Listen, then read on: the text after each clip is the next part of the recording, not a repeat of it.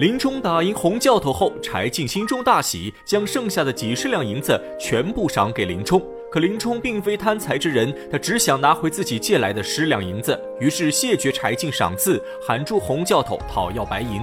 洪教头在众人面前被林冲一招打败，先前羞辱林冲的言语全部打在自己脸上。洪教头颜面尽失，这正是辱人者必自辱之。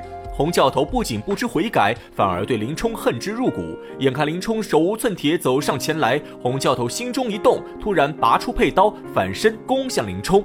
危机时刻，林冲反应敏捷，仰头躲过攻击。洪教头一击不中，继续追砍林冲。林冲身带枷锁，行动不便，再加上没有兵器，瞬间险象环生。二人交手十几回合，洪教头持刀将林冲逼在墙角，本想用刀斩杀林冲，不料林冲用枷锁抵住大刀，洪教头横刀一挑，正把林冲枷锁斩成两截。洪教头误打误撞之下，居然帮助林冲打破第一重封印。林冲双手解除禁锢，只用一根锁链对敌，不出几回合就将洪教头再次打翻在地。洪教头嘴角溢出鲜血，已然受了内伤，可他仍不死心，又挑拨手下弟子帮他报仇。观音担心出了人命不好收场，可柴进却看得兴高采烈。你们只管让林冲施展本事，你们看他的脸上有丝毫的怯色吗？也好让这些欺负赤手空拳、披枷带锁的人知道，欺人。是自辱，果然是看热闹不嫌事大。林冲面对众人围攻，丝毫不慌，手中铁链左支右挡，总能化险为夷。眼看两个大汉举刀从空中劈下，林冲习惯性的抬手一挡，只听见一声脆响，锁链被从中砍断。二人竟帮助林冲打破了第二重封印。林冲双手彻底解放，他抬脚踢起地上一根棍棒，打退二人后，原地摆了一个架势，棍棒在手，林冲气势浑然一变。好。那林冲就以棒作枪，看林家枪法。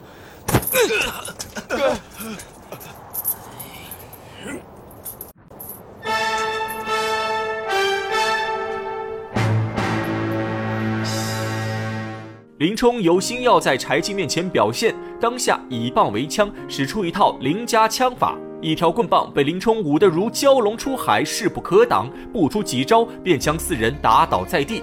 如果林冲使的不是棍棒，而是长枪，这四人早已丧命。此时洪教头仍不服输，拿起大刀冲入战场。林冲头也不回，将棍棒一脚踩断，长棒变短棒。后发制人截住洪教头，说出一番好话：那十两银子是林冲忍气吞声，不顾八十万禁军教头颜面，咬牙闭眼出言。向柴大官人乞讨借来，只为送给牢城管营，不被棒打致残，换得日后能挣扎着活着回到京城，与妻子团聚。他是戴罪立功，找回人的尊严，实在迫不得已，多有得罪。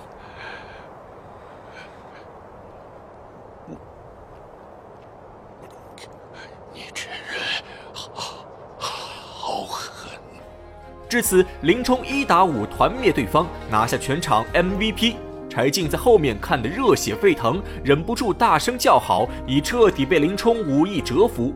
柴进本想请林冲去自己庄中住宿几天，可林冲毕竟是刺配囚犯，不能私自出营，他只能嘱咐管营好好照顾林冲。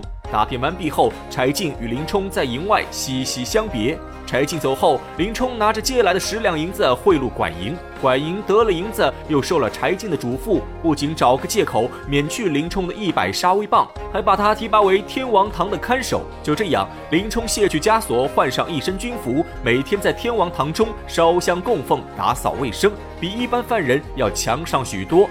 如此过了一段时间，早已是秋去冬来，银装素裹，天降瑞雪。这日，管营和差拨突然召见林冲，表示想提拔他去大军草场看管草料，让他赚一些外快。原来，在东门十五里外有一座大军草场，里面堆着许多草料，每个月有来收草料的，都要给看守草料的军人一些好处费，算得上是一个油水颇丰的差事。平时都要花钱才能买到这个职位。林冲不疑有他，只以为是柴进又花了一些银子给自己谋了一份好差事，因此当场答应下来。当日正是寒风呼啸，大雪纷飞。林冲和差拨来到草料场，原先看守草料场的是一个老军人，将工作交接给林冲后，老军人告辞离去。临走前，留给林冲一个酒葫芦，告诉林冲，如果想喝酒，就往东走二三里地，那里有个卖酒的地方。林冲记在心里。到了下午，雪越下越大，草料场的茅屋四面漏风。林冲冷得受不了，起身烤火，抬头正看见酒葫芦，便想打点酒回来暖暖身子。当下，林冲披上衣服，用长枪挑着酒葫芦，大步走出草料场，一直往东走了二里地，看到一座酒家，林冲打了满满一葫芦酒，又买了一些牛肉，沿着原路返回草料场。走到茅屋前一看，却心中叫苦。原来雪下的太大，林冲的破茅屋已经被大雪压塌。这正是屋漏偏逢连夜雨。眼看天色已晚，林冲没有地方可去，突然想起买酒的时候，在路上曾看到过一座山神庙。于是林冲拽出被褥，仍然用枪挑着酒葫芦，来到古庙安身。在古庙中，林冲铺好被褥，拿起酒肉吃了一通。吃完刚刚入睡，只听见外面响起一阵噼噼啪啪的声音。林冲瞬间惊醒，起身往外一看，只见草料场的方向火光冲天。林冲心急如焚，正要出去救火，却听到门外传来几人的谈话声。林冲心中起疑，趴在门口偷看。这一看，只把林冲气得火冒三丈。只见门外正是陆谦、富安和差拨三人。林冲偷听他们对话，这才知道起火经过。原来自林冲走后，张教头把林夫人藏在家中，高衙内用尽手段也无法得到林夫人。于是高俅又想出一条毒计，他派陆谦和富安来沧州贿赂管营差拨，先把林冲调往草料场，然后又让差拨在晚上偷偷放火烧掉草料。这样，即便林冲侥幸不被烧死，但大军草料被烧，林冲也是死罪难逃。只要林冲一死，林夫人没了期盼，只能嫁给高衙内。这条计策正是双管齐下，狠毒无比。如果不是林冲运气够好，早已成为火中冤魂。听到此处，林冲怒火滔天，一脚将门边石头踢出，正砸在差拨身上。差拨一声不吭，当场被砸死。富安、陆谦还想逃跑，林冲提枪出门，先杀富安。陆谦眼看逃跑无望，拿起大刀与林冲拼死一搏。二人交手数个回合，林冲一枪挑破陆谦衣服，定睛一看，陆谦里面居然穿了一身反甲。林冲当机立断，一枪正打在陆谦头上，随后用足全身力气补上一枪，枪出如龙，瞬间将陆谦扎了个透心凉。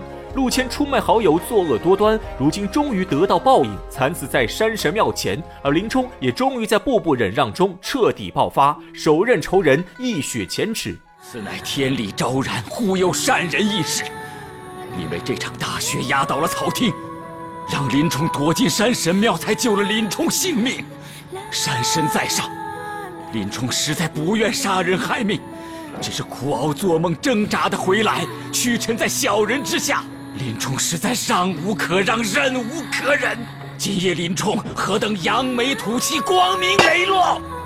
也正是这一场变故，彻底改变了林冲，让他不再逆来顺受。草料场中火光冲天，山神庙中尸横遍野，踏着漫天风雪，林冲只身离开草料场，一人一枪一壶酒，踏上了亡命天涯的路途。他这一去，命运又将如何？且听下回分解。